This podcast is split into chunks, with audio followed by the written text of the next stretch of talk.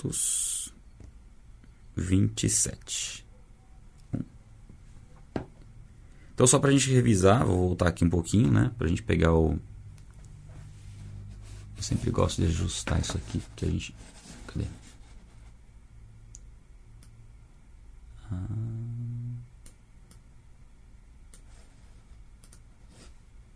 Aí. Pronto.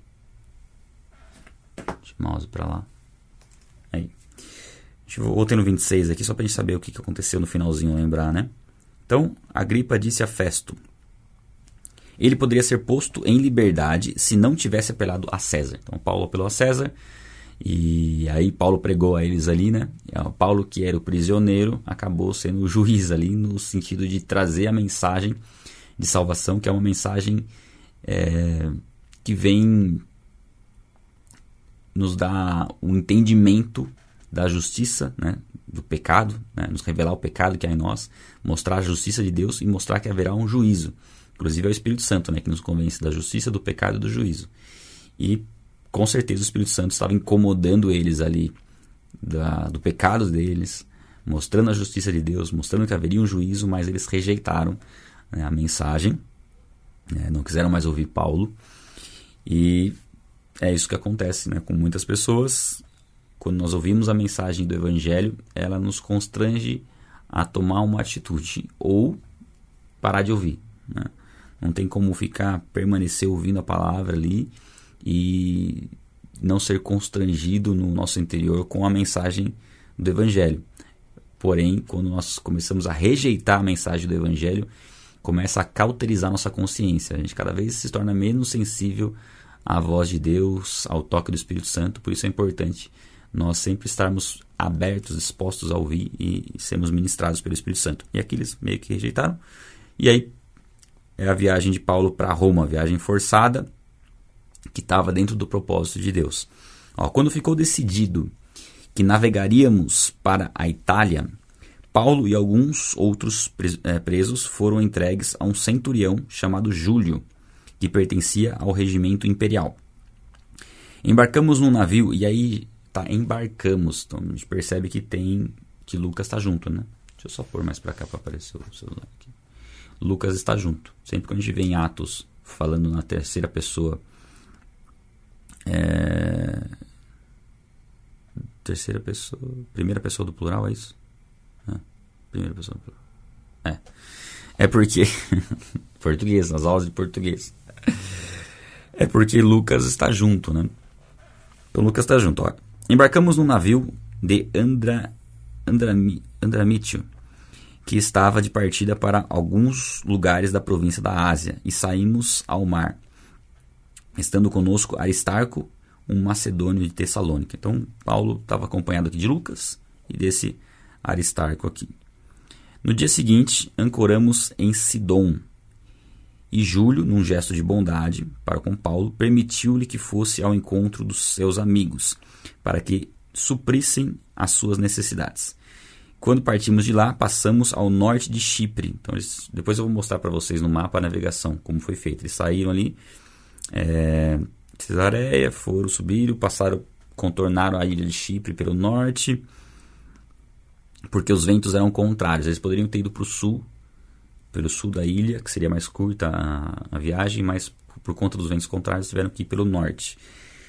É, tendo atravessado o mar aberto ao longo é, da Cilícia e da Panfilha, ancoramos em Mirra, na Lícia.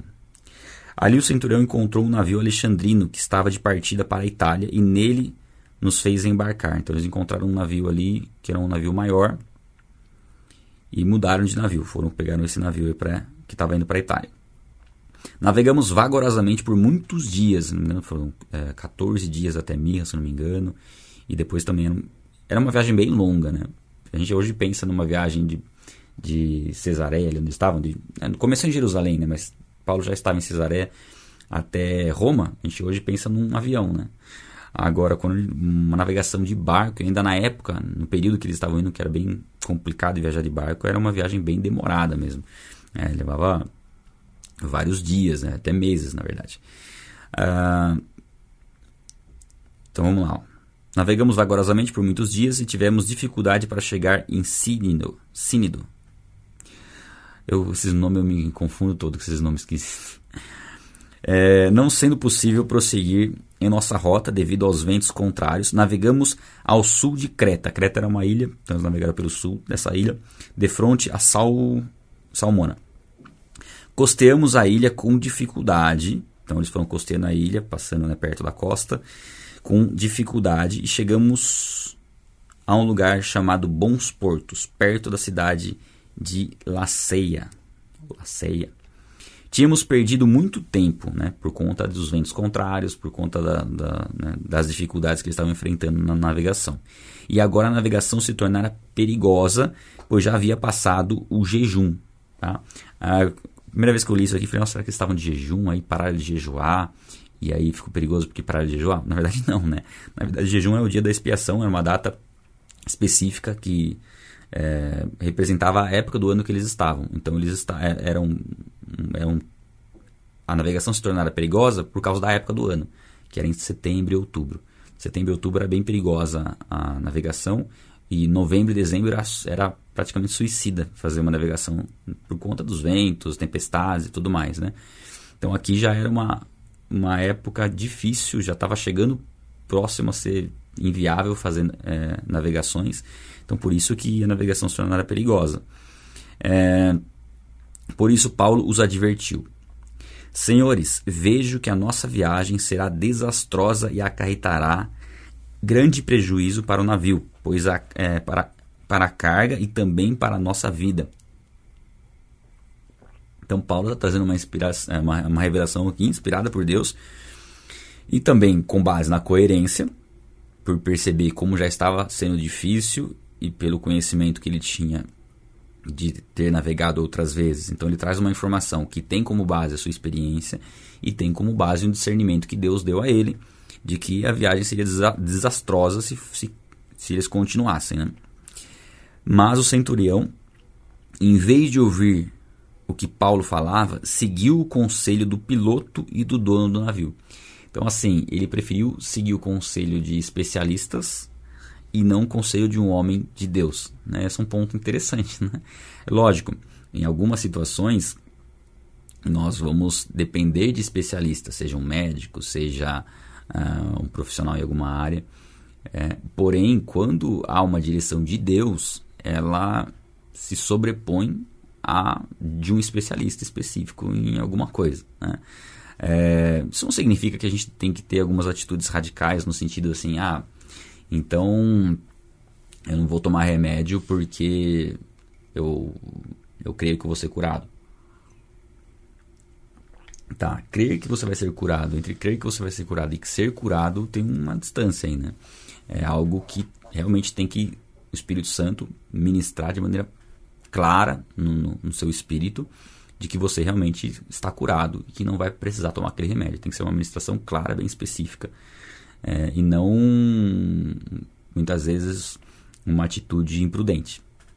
Então a gente tem que ter um cuidado. Deus usa os médicos, Deus deu sabedoria ao homem para produzir é, medicamentos que nos trazem alívio de dores, enfim, e combatem certas enfermidades que, na verdade, são questões químicas, né, que combatem enfermidades que estão atacando o nosso corpo. Então é importante a gente ter é, esse discernimento em relação à, à cura né? E saber que nosso corpo é um corpo perecível, por isso que ele fica enfermo.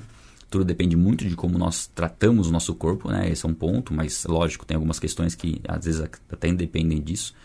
Nós estamos, é, nós, nós somos um, uma, um espírito, né? Que possui uma alma e habita num corpo perecível e temos que ter sempre um discernimento, né? Para saber a, a decisão, né? A tomar em relação à nossa saúde com base na, no entendimento do, do, de como funciona o corpo humano.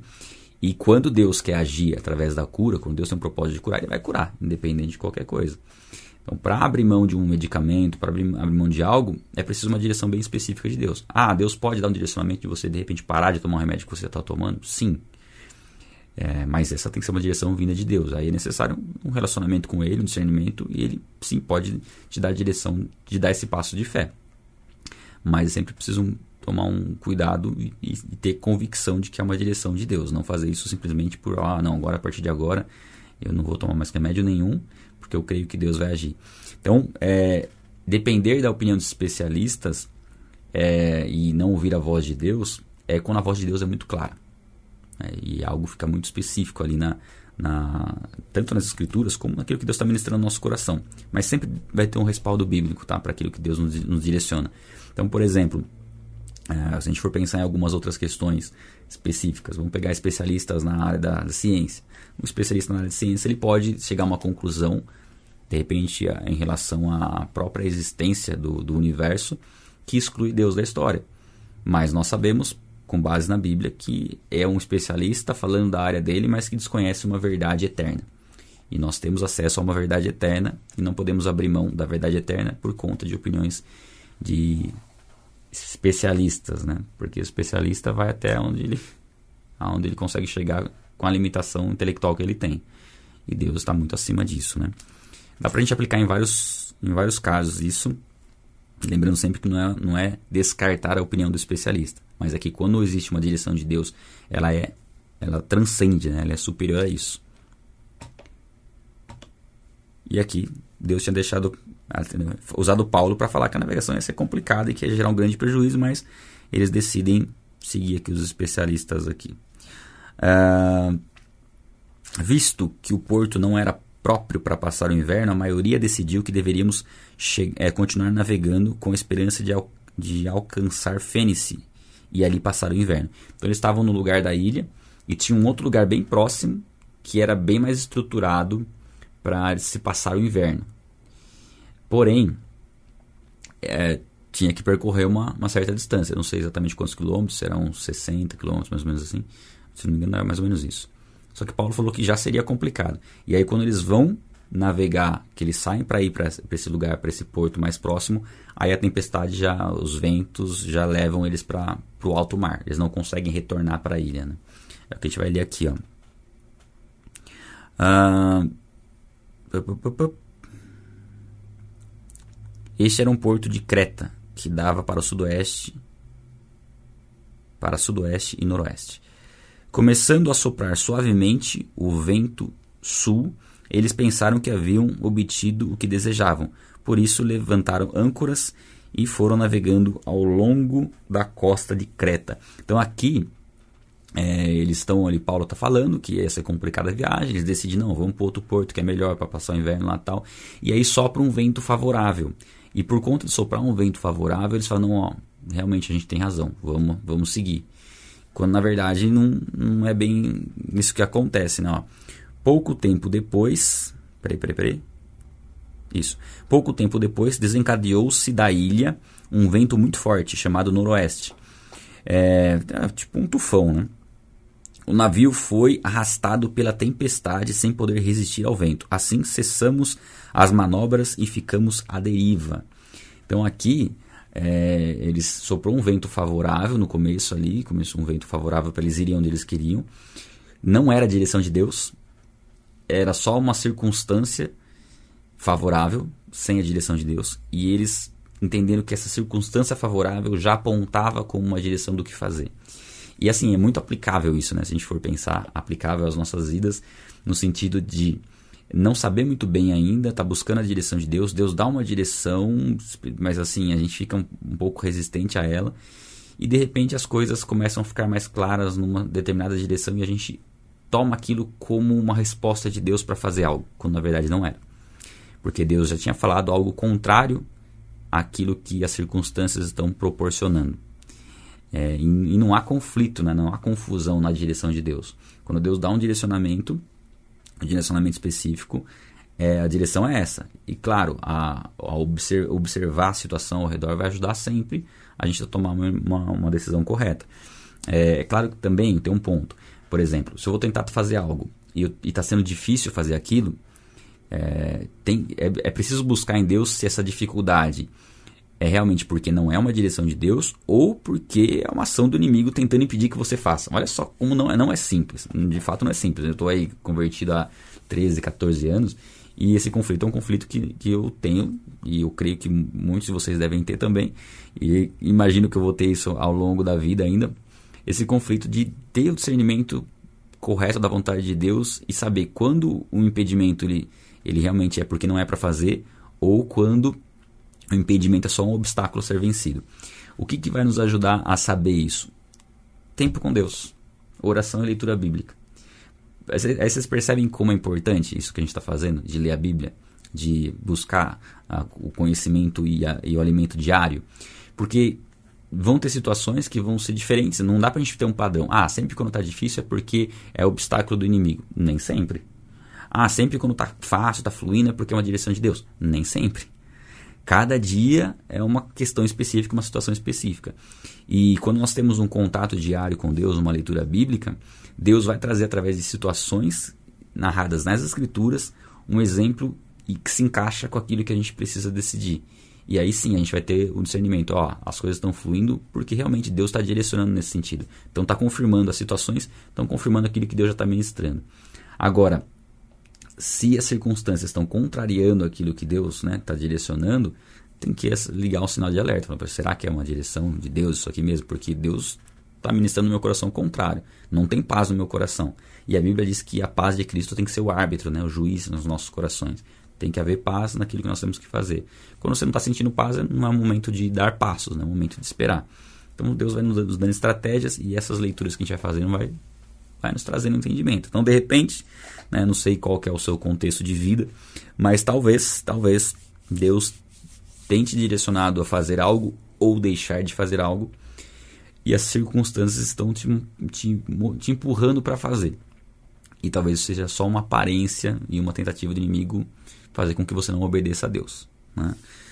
Então parece que está tudo caminhando bem, e aqui nesse caso parecia, mas de repente quando eles tomam uma decisão contrária à direção de Deus, aí vem um, um tufão, uma tempestade e leva eles para alto mar e eles ficam à deriva, né? sem conseguir controlar uh, a embarcação. E tem muita aplicação assim, gente, prática, né? Um barco, um barco à deriva é, de, é como se nós estivéssemos deixando a vida nos levar. Sem poder tomar as rédeas, né? Sem poder... Essa rédea é de cavalo, tá? Sem poder tomar o controle, né? Cuidar do leme ali do navio. E se nós não estivermos atentos à, à direção de Deus e, e, e para obedecê-la, mesmo que pareça não fazer muito sentido, nós corremos o risco de ficar à deriva, ou seja, a vida começar a nos levar e a gente ter dificuldade de retomar o rumo. E aqui é o que eles estavam vivendo. O barco começou a ser levado e eles tiveram dificuldade de, de, de ir para a rota, né? Que eles tinham que ir. Assim, se desviaram, desviaram bastante da rota. Né? Vamos lá. Uh, passando ao sul de uma pequena ilha chamada Clauda, foi com dificuldade que conseguimos recolher o barco salva-vidas, que provavelmente estava atrapalhando também a navegação é, levantando, lançaram mão de todos os meios para reforçar o navio com cordas. Então eles até passaram cordas no casco no navio, deram jeito de passar cordas para reforçar o navio para ele não ser despedaçado.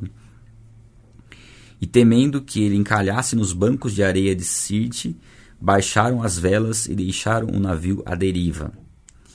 No dia seguinte, sendo violentamente castigados pela tempestade, começaram a lançar fora a carga. Então, assim, imagine, imagine uma tempestade é, num navio. É, aqui a gente vai ler ainda que talvez. Ó, vamos ler na sequência aqui, ó. Não apareceram nem sol nem estrelas por muitos dias.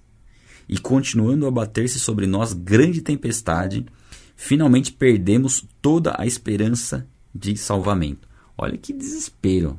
Não sei quem já passou por situações difíceis em alto mar, mas aqui é, sem ver nada, né? Sem, durante dias, a tempestade estava tão forte que eles não conseguiam ver nada, né? não, não, aparecia o sol, nem estrelas, não tinha saber como saber onde eles estavam, não tinha como saber a localização, né? Pelo sol e pelas estrelas. E isso se abateu durante muitos dias. Então aquilo uh, foi uma, filme, um filme de terror mesmo, né? Um, um, uma situação que eles estavam vivendo. E, e aí a gente consegue aplicar muito isso também, né? Se a gente for pensar no como muitas pessoas vivem hoje em dia. Muitas pessoas vivem atemorizadas, vivem sem direção é, sem orientação vivem nas trevas. Né?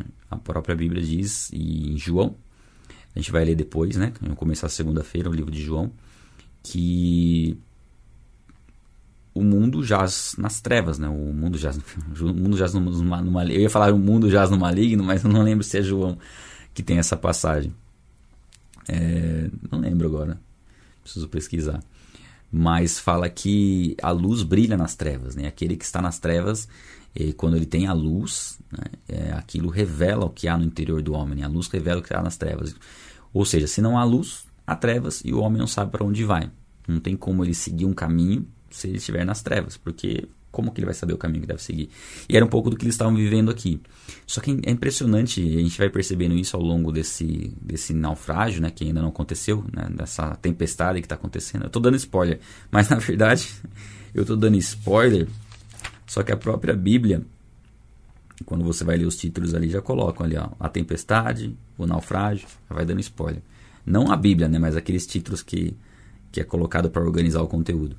Então mostra, mostra a consequência para aquele que vive nas trevas. É naufragar. Não tem como. Mais cedo ou mais tarde ele vai acabar naufragando porque não tem direcionamento, não sabe para onde vai. Então ele está suscetível a qualquer tipo de, de problema. E aqui eles vão tentando minimizar os problemas do barco, né? tentando jogar a carga fora, tentando tomar alguma atitude que resolva a situação. Sendo que a única atitude que resolveria era buscar a Deus, né? confiar em Deus. Aí perderam toda a esperança de serem salvos. Visto que os homens tinham passado muito tempo sem comer, Paulo levantou-se diante deles e disse: Os senhores deveriam ter aceitado o meu conselho de não partir de Creta. Então Paulo fala discretamente, né, que ó, vocês deviam ter feito o que eu falei, né?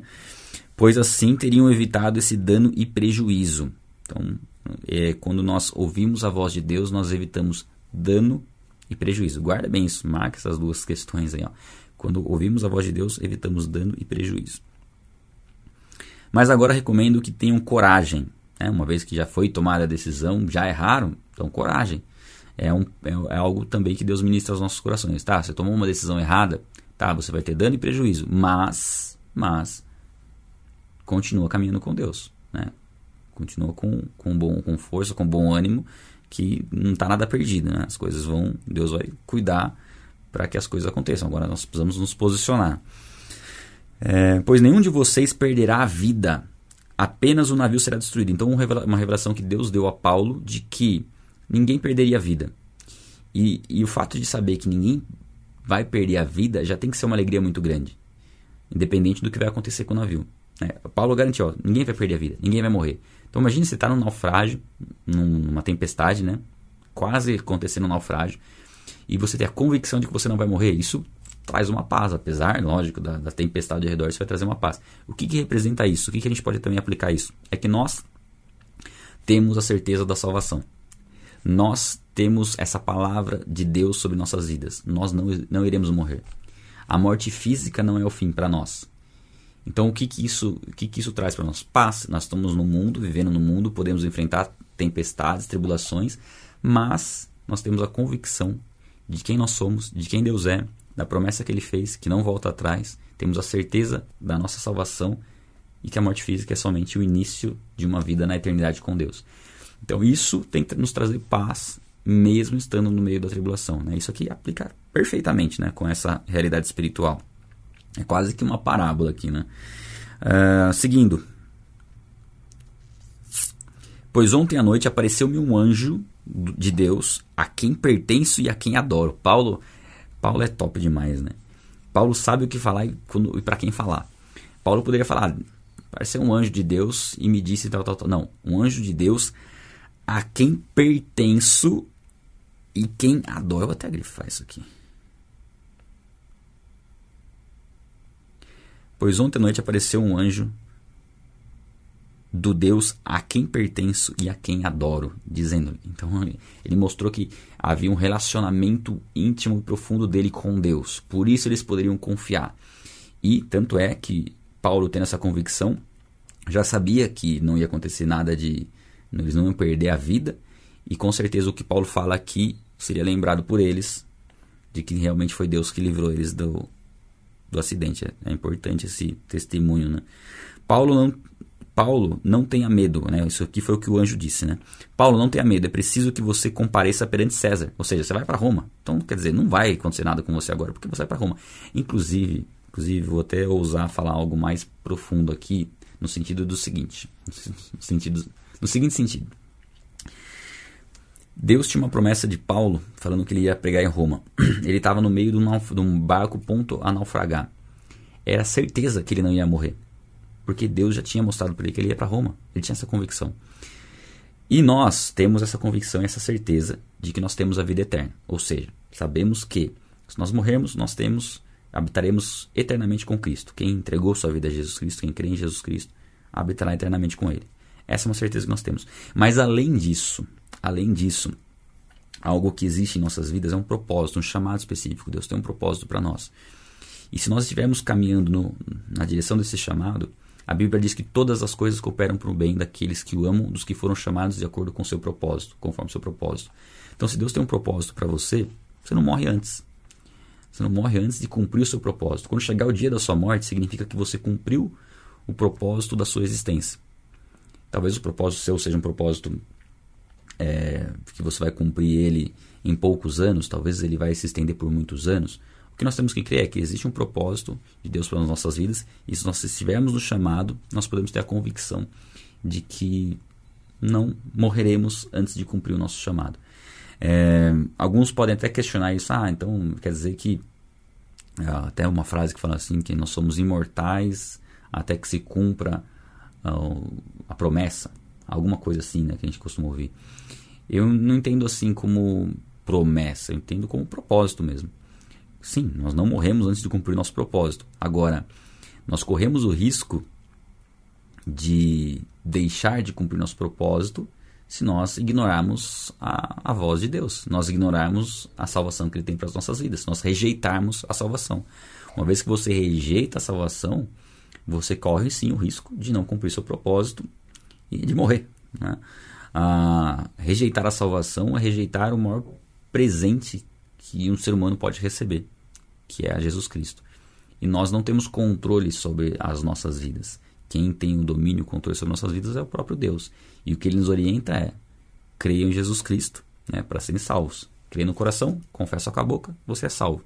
Quando você está em Cristo, o inimigo não te toca. Então você tem promessas que sim, aí se, se encaixam com a sua vida, promessas inclusive de vida longa, né? honrar pai e mãe para que seus dias sejam prolongados na terra essa promessa se encaixa para aquele que está em Cristo. Aquele que não está em Cristo não tem como honrar seu pai e sua mãe, né? verdadeiramente. Então ele pode ficar temeroso com muitas coisas. Mas quem está em Cristo não precisa temer. Não importa a tempestade, não importa o que esteja acontecendo. Se você está aqui acompanhando essa leitura, se o Espírito Santo está tocando seu coração, é porque tem um propósito para você, um chamado para você, você está no caminho. E sim, você não vai morrer antes de cumprir esse propósito, de servir a Deus e de fazer aquilo que você nasceu para fazer. Tá? Então, recebe essa palavra em nome de Jesus. Toma posse dela, porque é isso que Deus tem para cada um de nós. Aí, ele diz o seguinte: ó, Assim tenham ânimo, senhores.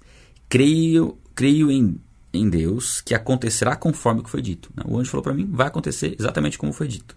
Devemos ser arrastados para alguma ilha. Então, Paulo está supondo aqui agora, né?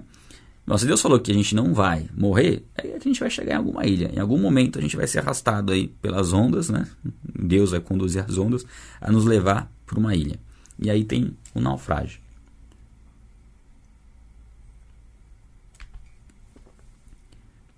A única segurança que nós temos em vida é Jesus Cristo, não há outra segurança.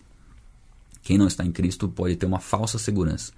Quem está em Cristo pode descansar tranquilo. Se algum mal for acometido algum mal, alguma eh, enfermidade, ela só vai ser uma enfermidade para a morte se você já tiver cumprido o seu propósito de vida. Aquilo que Deus criou para você, preparou para você. Estando em Cristo, você pode descansar nesse sentido. Não estando em Cristo, você não tem certeza de nada. Eu não posso te garantir nada porque não tem como a gente saber. Quem não está em Cristo, a Bíblia diz que está sob o domínio das trevas. Né?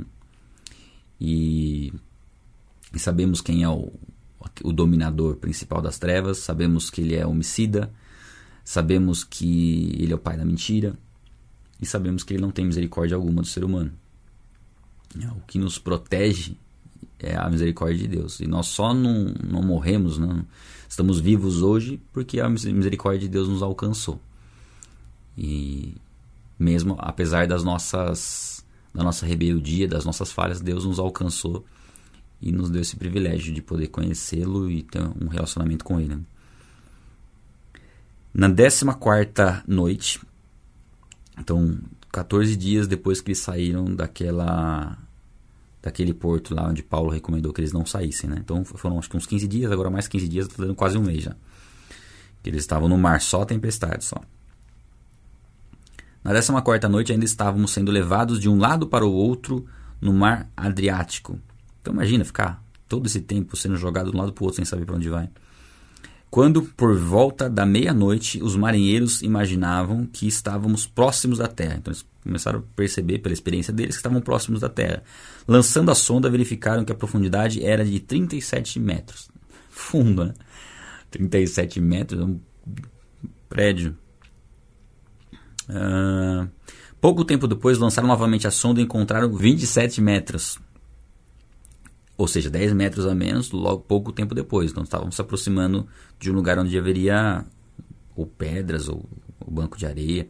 Temendo que fôssemos jogados contra as pedras, lançaram quatro âncoras da, da polpa e faziam preces para que amanhecesse o dia. Né? Dá a impressão aqui, essas preces, não sei, não sei se não, não eram orações, não, não, sei que tipo de preces eles faziam. Mas aqui, é, eles estavam vivendo uma situação de muita angústia, inclusive não estavam nem comendo, né? Depois Paulo, Paulo é, a gente já leu sobre isso, que eles não estavam comendo?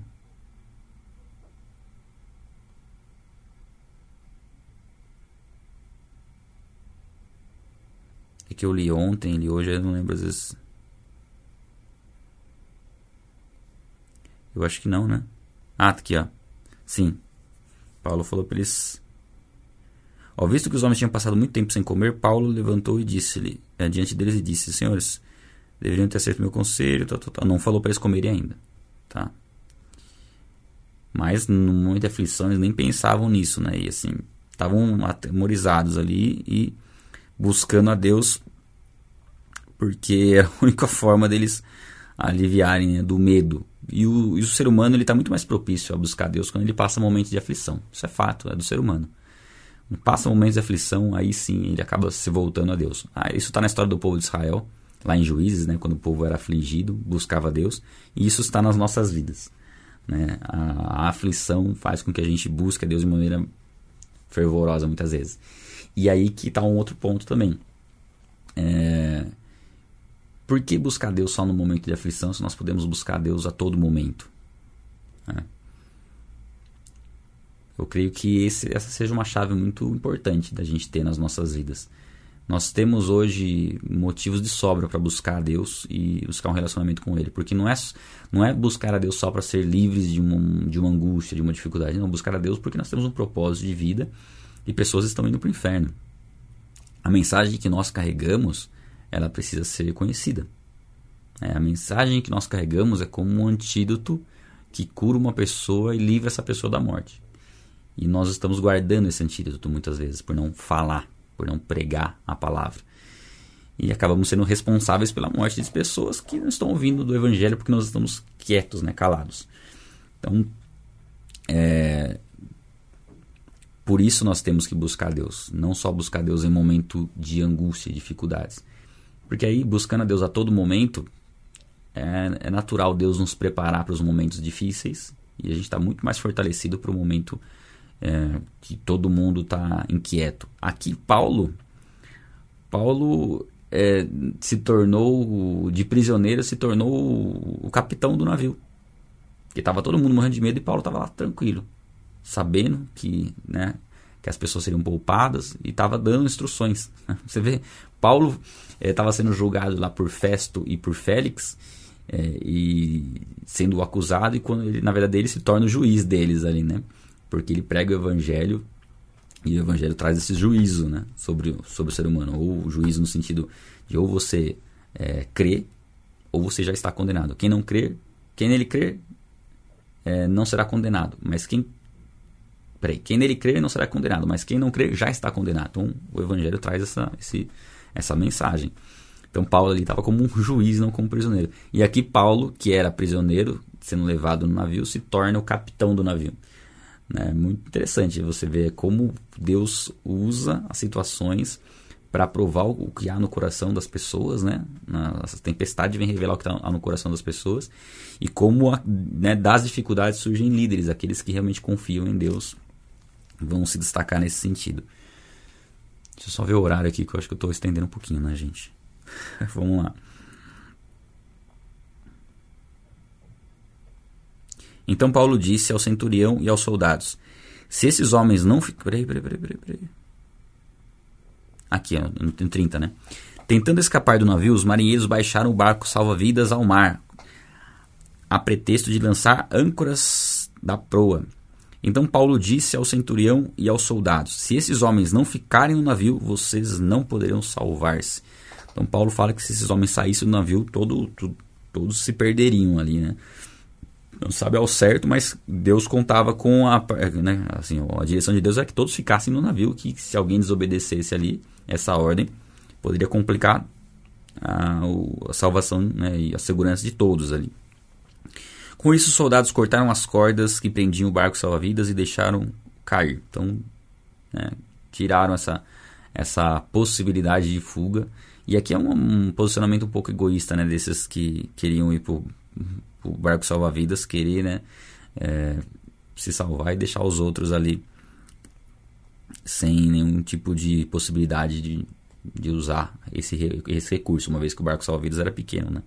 É, se não me engano, eram 250. Acho que fala aqui depois quantas pessoas tinham no barco. Era 200, mais de 200 pessoas. Há pouco tempo antes do amanhecer, Paulo insistia que todos se alimentassem. Aqui, ah, aqui que eu achei que eu estava confundindo. Aqui, aqui, aqui Paulo fala de novo para eles comerem. Ó. Hoje faz 14 dias que vocês estão em estado de vigília, em estado de, é, vigília constante sem nada comer. Então era, era uma preocupação tão intensa que eles não conseguiam nem comer, né?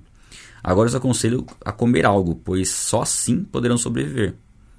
O, o problema é quando está numa tempestade sem direção, a, a noção do, de princípios básicos de sobrevivência vai, vão embora, né? Então eles estavam tão preocupados com, com um foco em algo que estavam deixando a alimentação que era essencial é, por outro lado. E Paulo está tão, tão tranquilo e tão confiante em Deus que está conseguindo ter o discernimento do que fazer num momento de emergência. Não sei se você já se viu em situações. Ah, 276 pessoas colocaram aqui. Que tem tinha no navio. Se você já se viu em situações de urgência que você não sabe o que fazer, ou você presencia algum acidente, alguma coisa, você fica tão. Você não sabe o que fazer. É, é normal. É normal um ser humano ficar perdido num momento de aflição. E eles estavam meio assim, sem saber o que fazer. E Paulo, como estava tranquilo, confiando em Deus, ele conseguia não ser influenciado por essa. É, por ficar perdido, sabe, sem saber o que fazer. Não, ele sabia, porque Deus estava direcionando ele a ter calma, a instruir, a orientar as pessoas aqui que a gente vê realmente ele se tornando o capitão do navio aqui, né? Ó, tendo dito isso, tomou um pão, deu graças a Deus diante de todos. Mais uma, um testemunho de Paulo, né, de que o alimento era uma provisão divina. E ele agradeceu a Deus pelo alimento. Isso é importante também, né? Dar um testemunho para aqueles que, que não creem, né? que ainda não creem, ainda não conhecem a Deus. Todos se reanimaram e também comeram algo. Estavam a bordo 276 pessoas, aqui está o número. Depois de terem comido, até ficarem satisfeitos, aliviaram o peso do navio, atirando todo o trigo no mar. Então eles comeram e aí jogaram todo o alimento no mar para o navio ficar mais leve poder chegar mais próximo da, da praia. Quando amanheceu, não reconheceram a terra, mas viram uma enseada com uma praia para onde decidiram conduzir o navio, se fosse possível. Cortando as âncoras, deixaram deixaram-nas no mar, desatando ao mesmo tempo as cordas que prendiam os lemes. Então, alçando a vela da proa ao vento, dirigiram-se para a praia. Mas o navio encalhou num banco de areia onde tocou o fundo. A proa encravou-se e ficou imóvel, e a popa foi quebrada pela violência das ondas. Então, o navio encalhou, só que ainda estava num lugar perigoso, num lugar não tão fundo, mas imagino que aí, sei lá, uns, uns 10 metros né, de profundidade. Os soldados resolveram matar os presos para impedir que algum deles fugisse jogando-se ao mar. Então aqui é uma decisão que eles têm de matar os presos, porque o, aquele que é, cuidava dos presos, se deixasse o preso, preso fugir, fatalmente, se fossem presos condenados à morte, ele seria executado. E aqui provavelmente alguns prisioneiros estavam indo para Roma para serem executados. E aqui os soldados decidem matar, mas, né, mas o centurião queria poupar a vida de Paulo e os impediu de executar o plano. Então, por amor a, né, olha só, pelo, por, por amor de Deus a Paulo e por um propósito na vida de Paulo, vidas foram salvas da morte só pela presença de Paulo. Então entra mais uma vez a, essa convicção que você pode ter. Que vidas são poupadas ao seu redor só pelo, pelo, pela sua obediência, pelo seu relacionamento com Deus. Eu lembro que pouco tempo depois da minha conversão, eu estava no carro com um amigo meu e eu pensava assim: nossa, esse amigo meu não imagina o quanto ele está seguro por estar comigo no carro. Porque eu sei que Deus tem um propósito para minha vida, acabei de conhecer Jesus Cristo e sei que eu estou seguro agora, porque eu sou protegido por Ele e que Ele tem um propósito na minha vida. Então, quem está ao meu redor está protegido. Então, o avião que você está não vai cair. Basicamente é isso. Né?